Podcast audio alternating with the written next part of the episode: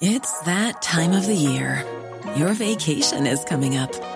You can already hear the beach waves, feel the warm breeze, relax, and think about work. You really, really want it all to work out while you're away. Monday.com gives you and the team that peace of mind. When all work is on one platform and everyone's in sync, things just flow wherever you are. Tap the banner to go to Monday.com. I'm Sandra, and I'm just the professional your small business was looking for. But you didn't hire me because you didn't use LinkedIn jobs. LinkedIn has professionals you can't find anywhere else, including those who aren't actively looking for a new job but might be open to the perfect role, like me. In a given month, over 70% of LinkedIn users don't visit other leading job sites. So if you're not looking on LinkedIn, you'll miss out on great candidates like Sandra. Start hiring professionals like a professional. Post your free job on linkedin.com/people today. Bonjour, c'est Thibault Lambert et vous écoutez Code Source, le podcast d'actualité du Parisien. Depuis le début de la guerre en Ukraine, on vous a raconté dans plusieurs épisodes avec les envoyés spéciaux du Parisien le conflit dans ce pays en partie occupé, attaqué et bombardé par la Russie. Mais on a encore peu évoqué jusque-là la guerre du côté de l'envahisseur. Comment ça se passe depuis le 24 février? Que sait-on de ce conflit dans un pays où l'information est très contrôlée? Qu'est-ce qui a changé dans l'esprit et le quotidien des citoyens russes en l'espace de 8 mois? On a voulu poser toutes ces questions à un journaliste au contact de ses habitants.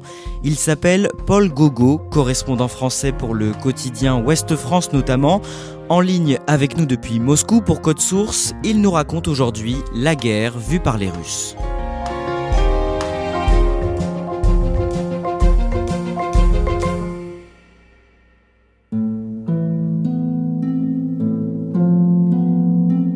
Paul Gogo, le samedi 22 octobre, vous partez en reportage dans la péninsule de Yamal, une région extrêmement froide, très reculée au nord du pays, entourée par l'océan Arctique.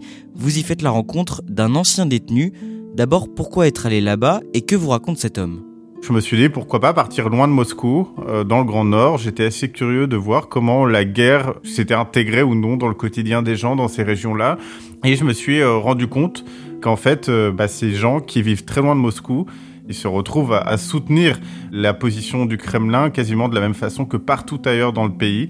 Et donc cet homme qui s'appelle Zakhar, il a une femme et il a désormais, si je ne me trompe pas, six enfants. Au milieu de cet appartement qui ne compte que deux pièces, il y a cette télé qui est quasiment en permanence allumée et qui diffuse euh, des informations sur l'Ukraine, sur ce qui se passe dans le Donbass. J'ai notamment parlé avec euh, un des fils euh, de ce monsieur qui est venu m'expliquer, mais vous savez, les Américains, ils étaient en train d'envahir notre pays et on envoie nos hommes en Ukraine pour défendre les frontières de notre pays. Je lui ai dit de rester méfiant euh, par rapport à ce qu'il pouvait voir à la télévision parce que euh, faut pas forcément croire tout ce que la télé euh, lui raconte, mais en même temps c'est vraiment le seul lien avec l'information qu'ils ont. Ces enfants sont privés de sites internet. Tout le monde s'est rabattu sur Contact, qui est espèce de Facebook russe complètement tenu par le FSB, par les autorités russes, et où l'information est aussi totalement contrôlée. Dans cet épisode, Paul Gogo, vous allez nous raconter la guerre vue de l'intérieur de la Russie par les Russes que vous avez pu rencontrer dans vos différents reportages. Bien sûr, on ne sera pas exhaustif, on a choisi d'évoquer des moments clés, mais d'abord un mot sur vous, vous avez 31 ans, vous habitez Moscou, vous êtes correspondant en Russie depuis 5 ans. Qu'est-ce qui vous a amené à travailler dans ce pays? Je suis allé en Ukraine euh, en 2014, je m'y suis installé comme correspondant et c'est à cette date que la guerre dans le Donbass a commencé, juste après l'annexion de la Crimée et la révolution de Maïdan. Et après deux ans de travail côté ukrainien, j'ai eu vraiment envie d'aller euh, à la source de cette guerre en Russie, à Moscou, parce que je voulais vraiment comprendre comment les Russes vivaient la chose, comment le Kremlin aussi avait rendu cette situation possible et pourquoi le pays accepte cette situation. On a choisi de commencer cet épisode à l'année 2020, avant le début de la pandémie de Covid-19. À ce moment-là, une partie de la population russe, vous dites, commence à ressentir une certaine usure du pouvoir, c'est ça? On arrivait à la fin euh, du mandat précédent de Vladimir Poutine et les gens se demandaient ce qui allait se passer. Vladimir Poutine a suggéré de changer la constitution pour lui permettre, se permettre à soi-même de rester au pouvoir euh, pratiquement jusqu'à la fin de ses jours. Les quelques personnes qui n'étaient pas d'accord avec ça ont alors décidé de quitter le pays et les autres euh, ont accepté de vivre avec ça en partant du principe que Vladimir Poutine, c'était la stabilité, notamment économique, sans savoir combien de temps ça durerait. On en vient donc à cette année 2022, le jeudi 24 février. Vladimir Poutine annonce l'envoi de troupes militaires sur le territoire ukrainien. Opération, dit-il, pour dénazifier et démilitariser l'Ukraine, en clair pour envahir le pays et renverser le régime de Kiev. Comment les médias russes parlent-ils de cette invasion à la télévision, Paul Gogo? Les médias russes ont présenté la situation d'une façon assez floue. C'est à ce moment-là qu'est né ce terme d'opération spéciale pour remplacer euh, le mot guerre qu'on utilise à l'ouest. Dans un premier temps, les Russes euh, n'ont pas forcément bien compris pourquoi le pays s'en prenait à l'ensemble de l'Ukraine, mais encore une fois, la propagande très agressive euh, des jours qui avaient précédé cette offensive a visiblement permis d'expliquer l'opération et, les actions de Vladimir Poutine et son armée durant ces premières heures. On ne peut pas faire de généralité sur tous les avis qu'il y a dans la population russe, mais est-ce que vous diriez qu'à ce moment-là, c'est le choc et la sidération qui dominent? Oui, totalement. Plein de gens euh, n'ont pas compris ce qui se passait. On s'est habitué euh, à vivre ici euh, avec la guerre lointaine, en dehors des frontières de la Russie, et personne n'avait vraiment imaginé que ça puisse se dégrader à ce point-là, que ça puisse même concerner l'intégrité des frontières russes. À ce moment-là, la vente d'antidépresseurs a explosé. Les consultations de psychologues aussi. C'est quelque chose qui, je pense, en dit beaucoup sur l'état d'esprit des Russes depuis euh, le début de, cette guerre. Dans les jours qui suivent le début de la guerre, vous entrez en contact avec des Russes qui tentent de fuir le pays. Il y a une partie de la population, des jeunes euh, qui vivent dans les grandes villes du pays, qui sont habitués à un certain niveau de vie, eh bien, ces jeunes se sont mis en tête parce qu'il y avait beaucoup de rumeurs qu'une mobilisation générale pouvait être décrétée. Et alors, il y a eu ce mouvement de panique, il y a eu des vagues assez importantes de départ vers euh, l'ouest, vers l'extérieur du pays.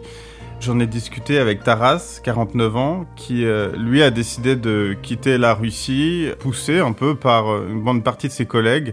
Tous travaillent dans l'informatique, dans la programmation. Et lui a voulu partir parce que justement il a compris que le pays euh, n'évoluerait pas. Il parlait de stagnation, de déclin. Il a conclu la discussion en disant vivre en Russie, c'est vivre comme sur un tas de ruines. Le vendredi 4 mars, une loi entre en vigueur dans le pays pour euh, renforcer la censure. Paul Gogo, est-ce que ce décret change quelque chose pour les journalistes russes et ensuite pour des correspondants tels que vous? C'est vraiment un coup de massue. Nous et une partie de ces journalistes russes, nous voulons qualifier ce qui se passe en Ukraine de guerre, alors que les autorités russes, avec euh, ces lois, nous imposent de la qualifier d'opération spéciale, ce qui ne veut rien dire. Alors, nous, on a regardé comment euh, les choses étaient vécues euh, pour nos confrères russes et il y a eu une vague assez impressionnante de départ vers l'étranger et tout le monde est parti du principe qu'il ne serait plus possible de travailler en Russie parce que euh, les risques étaient très importants. On peut se faire condamner jusqu'à 15 ans de colonie pénitentiaire pour avoir utilisé le mot guerre au lieu de l'expression euh, opération spéciale. Moi, j'ai décidé dès le début de continuer à utiliser le mot guerre parce que c'est pour moi une guerre qui dure de toute façon depuis 2014 et que ça n'aurait pas eu de sens euh, de changer de terme soudainement parce que le Kremlin l'avait décidé. Ils sont de toute façon conscients qu'en France, on ne travaille pas comme en Russie. Et quelqu'un euh, des services de renseignement m'a même dit un jour, de toute façon, on est bien conscient qu'en France euh, et en Europe, vous qualifiez ça de guerre pour nous, c'est pas vraiment ce qui importe euh, pour le moment. Et donc, malgré cette loi, vous pouvez quand même, vous, en tant que correspondant étranger, continuer à aborder des Russes dans la rue et à discuter avec eux. Oui, alors c'est très difficile parfois parce que on peut pas juste euh, attraper des gens dans la rue et leur demander ce qu'ils pensent de la guerre parce que les Russes connaissent euh, l'existence de cette loi et que même peuvent être concernés. Ce ne sont pas des lois qui concernent que les journalistes.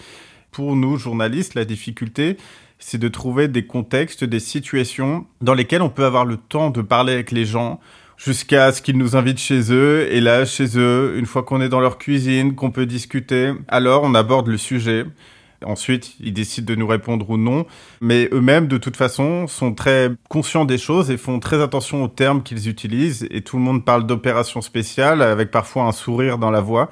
Mais il n'y a pas non plus une panique générale qui pousserait euh, les gens à ne rien dire. C'est-à-dire que les Russes, quand ils ont quelque chose à dire, euh, ils le disent. Vous échangez avec euh, des moscovites comme cette personne que vous avez citée dans vos papiers que vous avez décidé d'appeler Anna. Elle est âgée d'une trentaine d'années. Qu'est-ce qu'elle vous dit sur cette guerre à ce moment-là quand vous la rencontrez début mai?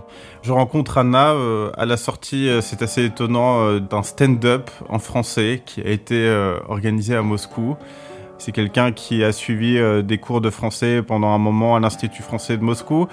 On discute et elle ne comprend pas pourquoi euh, la France, euh, tout le monde est, contre la Russie, et en même temps, elle comprend que tout n'est pas si clair que ça dans le Donbass. Il y a un moment où j'en discute, je lui dis, mais tu es capable d'être critique de ce qui se passe dans le Donbass J'en parle avec toi en ce moment, et là, ton discours me semble être un discours de soutien à Vladimir Poutine. Et là, j'ai eu l'impression d'atteindre vraiment le, fond de ce que pensent beaucoup de Russes. Parce qu'elle m'a dit, imaginez-vous à quel point ça bouleverserait ma vie de me dire un matin que mon pays est horrible et de devoir vivre avec cette pensée au quotidien. Ce serait insupportable. Elle se protège, en fait, pour pouvoir continuer sa vie à Moscou euh, tranquillement, comme avant la guerre, tout simplement parce qu'elle estime qu'elle ne peut rien faire contre tout ce qui se passe.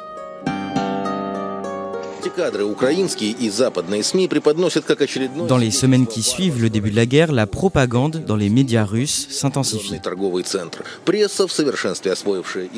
C'est quelque chose de, dramatique. Euh, il n'y a pas la moindre vérité dans ce qui est raconté à la télévision russe. Et pire, elle s'emploie, cette télévision, à cracher euh, en gros sur les victimes en expliquant euh, qu'elles sont, notamment pour ce qui était du bombardement de la maternité de Mariupol, euh, les victimes étaient accusées d'être des comédiennes. Faut vraiment s'accrocher quand on est journaliste pour accepter d'écouter tout ça parce que c'est vraiment important quand on est correspondant à Moscou quand même d'écouter ce qui se raconte à la télévision russe puisque ce qui se raconte à la télévision russe c'est ce que le Kremlin va faire savoir aux Russes. Outre la propagande, qu'est-ce qui change à ce moment-là aussi dans le quotidien dans les grandes villes?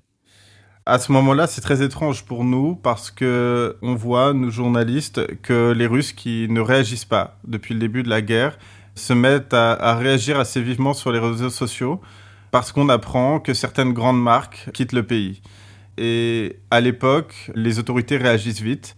Elles demandent à certains entrepreneurs de reprendre certaines de ces marques McDonald's, c'est la première marque, les premiers restaurants qui sont alors repris par euh, un local, un russe, qui lance un, un ersat de cette marque. Et ça fonctionne très bien aujourd'hui et ça permet euh, à une partie de la population euh, d'accepter un peu le contre-coup des sanctions. Au 24 mars, l'OTAN estime que 30 000 à 40 000 soldats russes sont morts au combat après tout juste un mois de conflit. Paul Gogo, est-ce qu'il est facile de se rendre compte de ces pertes humaines en Russie? Comment les Russes les apprennent-ils? On n'a pas d'informations sur les pertes. Dans la presse locale, ce sont à chaque fois des brèves avec seulement quelques informations et parfois il y a la date de l'enterrement ou la date des cérémonies militaires. C'est comme ça que les Russes euh, apprennent la mort de leurs hommes. Et puis, euh, il y a aussi les familles qui écrivent sur le réseau social Contact, le Facebook russe, lorsqu'elles apprennent qu'un des leurs euh, est mort. Tout le monde respecte bien les règles. Personne ne parle de guerre, de politique. Il n'y a vraiment aucune critique qui ressort de ces informations.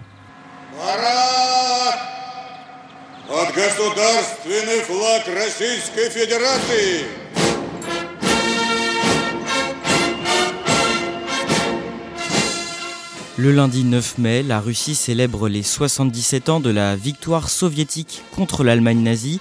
Une grande parade militaire est organisée dans les rues de Moscou. Paul Gogo, vous êtes sur place. Quelle est l'ambiance? L'ambiance est très étrange parce que cette guerre éclair, on se rend compte qu'elle va durer un moment. Et ce 9 mai, on, l'imaginait euh, avant ce jour être euh, une sorte de fête qui aurait permis de célébrer euh, les avancées de la Russie sur le territoire ukrainien. Et là, on se retrouve sur cette place rouge avec Vladimir Poutine euh, qui s'avance, qui monte dans sa tribune, qui prononce un discours euh, hostile, évidemment, mais qui, euh, qui n'a rien à célébrer. L'Occident se préparait ouvertement à une opération de représailles dans le Donbass et en Crimée. Ainsi, petit à petit, une menace inadmissible pour nous planait au-dessus de nos frontières. Et on sent vraiment que l'heure n'est pas du tout à la fête et que ce défilé est organisé parce qu'il doit l'être, mais que ça ne va pas plus loin que ça. Pendant le défilé populaire qui suit cette parade, vous parlez avec une moscovite qui soutient, elle, fermement la guerre en Ukraine. Qu'est-ce qu'elle vous dit?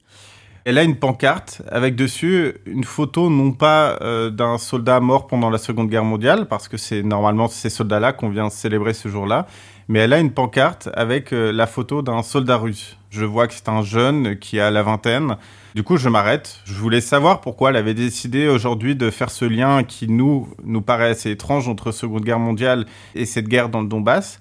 Elle m'explique tout d'abord en Ukraine, l'armée russe combat des néo-nazis, des nazis ukrainiens, et que ce combat qui a lieu en ce moment en Ukraine, c'est en quelque sorte la poursuite de ce combat qui a déjà eu lieu pendant la Seconde Guerre mondiale. Et puis, elle s'effondre euh, en larmes. Elle ne comprend pas pourquoi l'Europe est contre la Russie, pourquoi l'Europe euh, aide l'Ukraine. Elle aussi me dit, je suis contre la guerre, mais cette guerre, vous voyez bien qu'elle est nécessaire, il faut qu'on défende notre pays, il faut qu'on se défende contre les nazis. Paul Gogo, on fait un saut dans le temps pour arriver à la fin du mois d'août. À cette période, vous allez visiter un parc militaire ouvert au public à une heure de Moscou, entièrement dédié à la guerre en Ukraine. Oui, c'est le parc Patriote sorte de Disneyland du patriotisme russe. Mes enfants, ils sont très patriotes. Par exemple, pour la grande fête militaire du 9 mai, ils portent l'uniforme, ils aiment le défilé, mais ce qu'ils préfèrent, c'est venir ici. C'est un terrain militaire sur lequel on peut faire des reconstitutions militaires. Et là, en cette année de guerre, on y vient vraiment pour soutenir les soldats russes. Et là, encore une fois, je rencontre euh, la Russie euh, Z, ceux qui soutiennent la guerre en Ukraine. Z est devenu euh, le symbole de cette guerre. Et là aussi, on me tient euh, des discours qui sont des discours de soutien euh, plein et total à l'armée russe, qui en fait est motivé par euh, une volonté de combat contre le capitalisme international et contre les valeurs qui sont diffusées en Europe. En dehors de ce parc patriote, à Moscou par exemple, où vous vivez, est-ce que la guerre à ce moment-là occupe encore beaucoup les esprits? Les autorités, notamment les autorités de la capitale, qui fonctionnent un peu différemment du reste du pays, ont tout fait pour que la guerre ne fasse pas vraiment partie du quotidien des Russes. Tout est fait pour que la vie continue. Vous sortez dans les rues de Moscou et les terrasses, euh, les restaurants, les bars sont pleins à craquer tous les week-ends et vous pouvez vivre à Moscou sans vous rendre compte qu'il y a une guerre en cours. À cette période, donc en plein été, est-ce que des Russes qui avaient fui le pays au début du conflit sont revenus? Alors c'est dur à quantifier, mais effectivement, certains Russes qui ne sont pas parvenus euh, à se créer une nouvelle vie à l'étranger ont été en fait contraints de revenir ici. Il y a la question du travail, mais aussi la question de la famille, parce que quand on quitte la Russie euh, dans un tel contexte, c'est certainement pour toujours. On n'est jamais sûr de pouvoir y remettre les pieds. Donc certains euh, ont décidé de revenir à ce moment-là en se disant ça fait plusieurs mois que la guerre a commencé, il n'y a pas de mobilisation, la situation est sûre, voilà, on va essayer de vivre avec la guerre dans notre pays d'origine. Début septembre, vous partez en voyage de presse dans le Donbass, où vous avez l'occasion euh, d'échanger avec des Russes. Qu'est-ce qui vous marque sur place? Alors, ce qui est assez impressionnant, c'est que ce voyage de presse organisé par l'armée russe nous emmène alors dans le Donbass, mais surtout euh, dans les régions de Zaporizhia et Kherson, les régions euh, nouvellement occupées. Je suis dans un bus avec euh, l'armée russe. On traverse des villages ukrainiens et on voit les regards des gens, les regards noirs, comme si nous étions des occupants et nous sommes à ce moment-là avec des occupants en territoire ukrainien. Dans mon bus, il y a des journalistes russes. Ce sont ceux qui informent beaucoup les Russes. Et j'ai souvenir euh, de Vitali, un de ces journalistes, qui lui, euh, au moment d'entrer dans la ville de Mariupol, complètement détruite par l'armée russe, me dit c'est scandaleux qu'on emmène des journalistes euh, étrangers ici parce que au temps de l'URSS, on aurait déjà reconstruit la moitié de la ville. Il considérait que son armée, que ses autorités n'avaient pas était assez puissante et qu'en URSS, on aurait mieux fait le boulot. Au cours du mois de septembre, l'armée russe connaît plusieurs revers en Ukraine. En cinq jours, elle se voit reprendre plus de 3000 km de territoire et des villes stratégiques. Est-ce qu'on parle de ce repli militaire en Russie? Non, pas du tout. Vu de Moscou, on a les informations européennes qui nous parlent de ces replis. Et puis, euh, on a les informations russes qui, au contraire, expliquent que la Russie gagne du terrain. C'est encore une fois un fossé qui augmente euh, entre nous et les Russes parce qu'on ne vit vraiment plus dans le même monde avec les Russes qu'on rencontre. Et puis, euh, un nouveau général est arrivé, nommé par Vladimir Poutine, en disant les choses, en expliquant on vient de perdre beaucoup de villages, la situation est compliquée, mais maintenant on va se réorganiser et les choses vont changer. Le mercredi 21 septembre, dans une allocution télévisée, Vladimir Poutine annonce que 300 000 hommes, des civils, seront mobilisés pour renforcer les troupes russes. Au début du mois d'octobre, vous vous rendez dans un commissariat militaire au nord de Moscou où sont convoqués les hommes mobilisés avant de partir en Ukraine. Racontez-nous ce que vous voyez sur place. Je me rends en périphérie de Moscou dans un bureau de recrutement où sont euh, réunies les personnes qui ont été mobilisées dans les différents quartiers euh, du nord de Moscou. Ce qui m'a le plus frappé, c'est que de ceux qui sont venus en, pensant que les règles que Vladimir Poutine venait d'établir sur cette mobilisation, qui permettaient d'exempter certaines personnes, certains profils de cette mobilisation, eh bien, certains de ces Russes arrivent en pensant que ces règles sont respectées, que la Russie est un pays de droit. Et donc il y a eu des scènes de jeunes hommes qui arrivaient en tenue de ville avec leurs convocations et leurs documents euh, médicaux.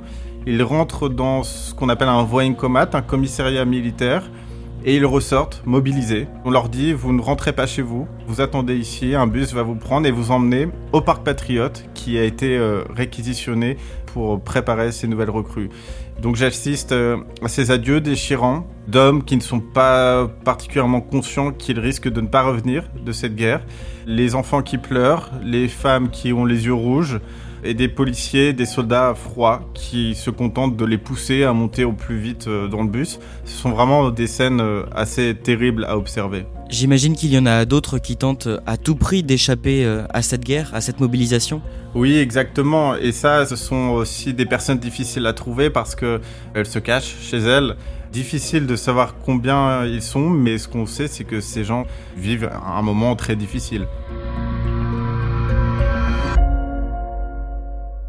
Quelques jours plus tard, à Saint-Pétersbourg, une autre grande ville de la Russie, vous assistez à la réunion d'un collectif de mères de soldats. Qu'est-ce que ce groupe a de particulier? C'est un collectif qui existe euh, depuis euh, plus de 20 ans. Ce sont des femmes qui ont toujours aidé les soldats russes euh, à ne pas faire leur service militaire s'ils ne veulent pas le faire, les objecteurs de conscience en gros. Pendant les guerres de Tchétchénie, elles ont aidé des milliers de soldats. Et donc là, je me rends dans leur bureau à Saint-Pétersbourg. Le bâtiment est fermé. Il y a quelqu'un qui regarde l'interphone, la caméra de l'interphone pour s'assurer que des policiers ne viennent pas faire une descente. Il y a quasiment que des femmes dans la pièce parce que les hommes ont eu peur de se déplacer, justement par peur d'une descente de police. Il y a celles dont l'homme ou le fils est en ce moment caché à l'appartement et elles veulent savoir comment faire pour euh, reprendre une vie normale.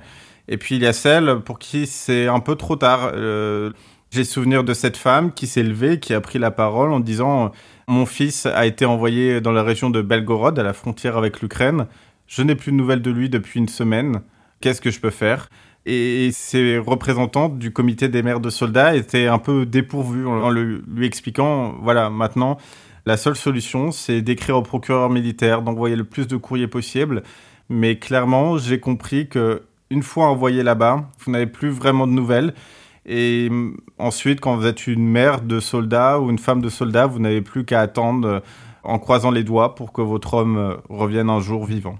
Paul Gogo, cette mobilisation, on peut dire qu'elle marque un véritable tournant dans cette guerre, dans la société russe?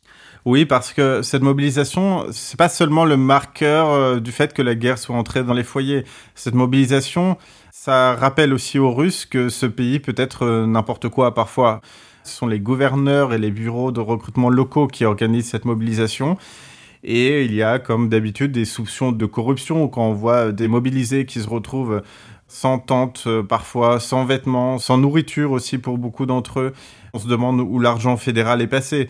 Et c'est aussi un choc pour les Russes parce qu'on se rend compte que la grande armée russe, celle que Vladimir Poutine avait reconstituée après la chute de l'URSS, eh bien cette armée russe, elle n'est pas si moderne et pas si puissante qu'elle n'en a l'air. Paul Gogo, dans cet épisode, vous nous avez raconté les différents états d'esprit qui traversent la société russe depuis le début de la guerre. Aujourd'hui, est-ce que vous diriez que l'opinion russe a changé en huit mois? Oui, effectivement, on est passé euh, des premiers jours de la guerre à une sorte de choc, de sidération. Ensuite, une situation où la population a essayé de s'adapter euh, à cette guerre en, l'oubliant. Puis aujourd'hui, à cette situation où la guerre est arrivée dans les foyers et une sorte de mobilisation totale de la population qui a été décrétée parce qu'en fait, il y avait une stratégie des autorités russes ces derniers mois de pousser les Russes à ne pas s'intéresser à la guerre, à, laisser les autorités faire ce qu'elles avaient à faire en Ukraine. Et eh bien désormais, la population, l'état d'esprit de la population est renversé par la propagande russe, par les autorités russes. On demande désormais aux Russes de s'engager. Et euh, maintenant, la question c'est, euh, le pays est en danger, notre armée est en difficulté, toute la population doit se souder et se réunir pour soutenir notre armée. Tout l'enjeu est désormais de savoir comment la population russe va répondre à ça, notamment parce qu'une bonne partie des gens qui n'ont pas du tout envie de soutenir leur armée, eh bien une bonne partie de ces gens vivent aujourd'hui à l'étranger.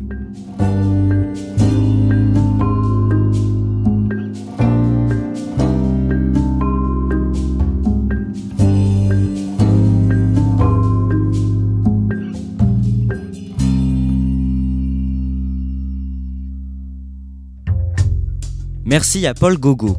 Cet épisode de Code Source a été produit par Raphaël Pueyo, Clara Garnier Amourou, Ambre Rosala et Jules Lavie. Réalisation Pierre Chaffanjon.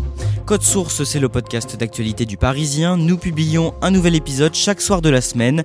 N'oubliez pas de vous abonner sur votre application audio préférée pour n'en rater aucun. Si vous voulez nous écrire, c'est possible sur Twitter, at Code Source, ou bien directement à cette adresse, codesource at leparisien.fr.